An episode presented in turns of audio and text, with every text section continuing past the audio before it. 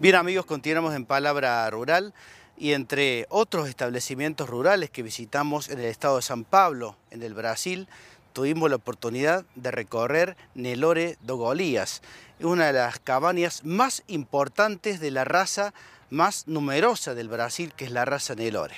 Ahí conversamos con la señora Lilica Meneses, que nos contó cómo trabajan en ese gran establecimiento, cómo hacen ellos la mejor ganadería Nelore del Brasil.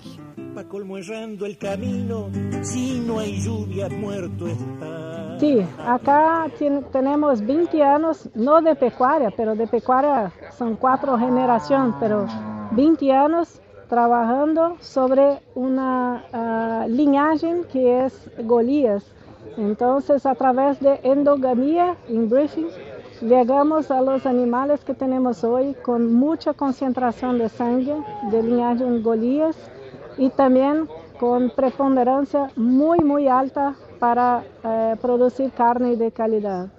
Y el trabajo siempre fue enfocado con uh, ultrasonografía de carcasa, con todo el trabajo para olhar, uh, mirar y procurar siempre aumentar el marmoreo, la AO, área de óleo ojo de bife, y uh, la espesura de gordura, sin perder las características de la raza Nelore. Uh, todo el trabajo engloba un conjunto, un conjunto de características. claramente vimos acá que no es normal en Nelore el temperamento muy tranquilo del ganado, eh, la calidad también de los animales de toros y de las madres, muy buenas madres. Entonces, eh, todo esto que trabajamos es para mostrar que no hay como hacer un buen trabajo sin agregar todas las características conjuntas. Entonces, eh, siempre la visión es total de todo. El manejo es muy importante, pero como en la calidad de carne, se va a hacer la terminación eh, con buena nutrición animal, pero no hay la genética, no es posible. Entonces, se va a hacer el manejo bien feito, con eh, mucho cuidado, mucho respeto a los animales, pero si no hay la genética tranquila, no hay cómo hacer y lógicamente animales tranquilos van a producir una carne de mejor, mejor calidad.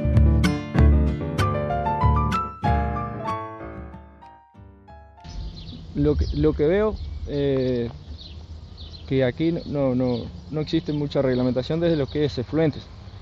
No le he consultado bien todavía a ellos, a ver, no le he querido consultar, pero por lo que veo no, lo que es efluente no, no está muy manejado de los corrales que hemos visto hay uno sí que manejaba el, pasado que vinimos recién que manejaba, tenía una gestión de fluentes, digamos, unas piletas de, de, cantación y una pileta donde se juntaban los efluentes y con eso eh, riegan, entonces terminan el, el círculo de, de, lo que es el tema del estiércol.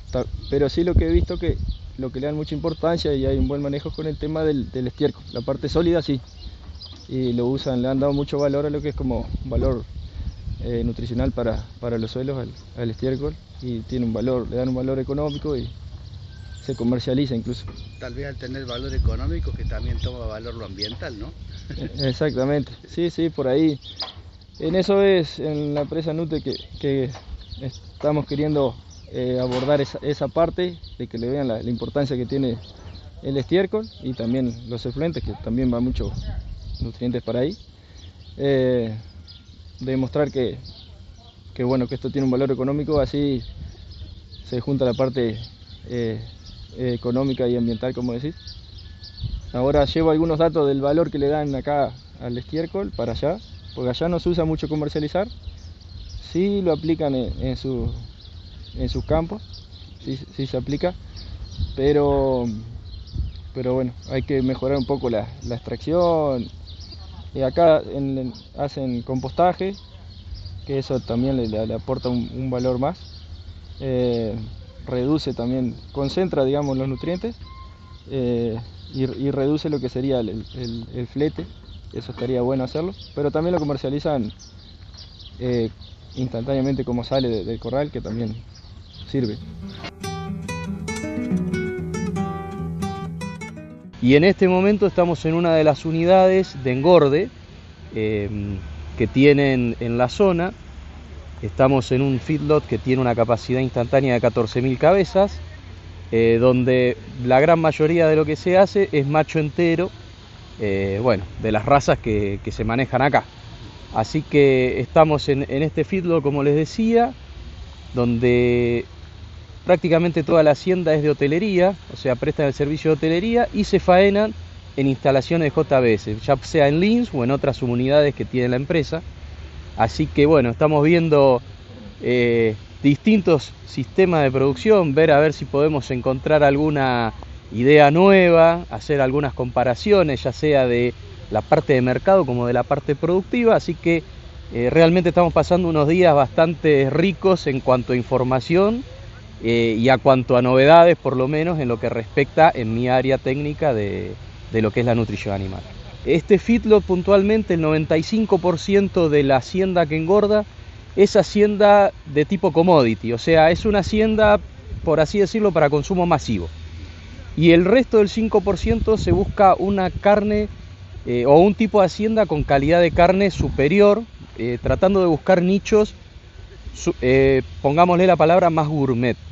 Eh, en el día de ayer estuvimos viendo eh, en la Hacienda Santa Clara un confinamiento que era 100% de, hacienda de este tipo mm, de, para el nicho gourmet. Eh, la diferencia con lo que estamos viendo hoy, que, que en ese lugar eran todas vaquillonas, 50% Nelore y semen de toro Angus, y después tuvimos la suerte de poder probar a ver si eso era verdad. Así que la verdad que muy bien, muy bueno estuvo.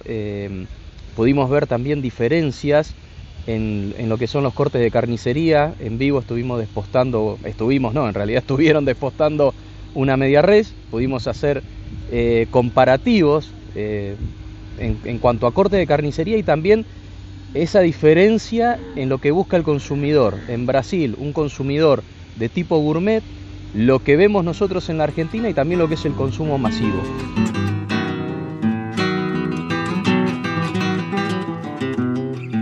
Realidades distintas, pero hay muchas realidades que se comparten y mucho, llamémosle, problemáticas o hasta soluciones eh, que son comunes a, la actividad.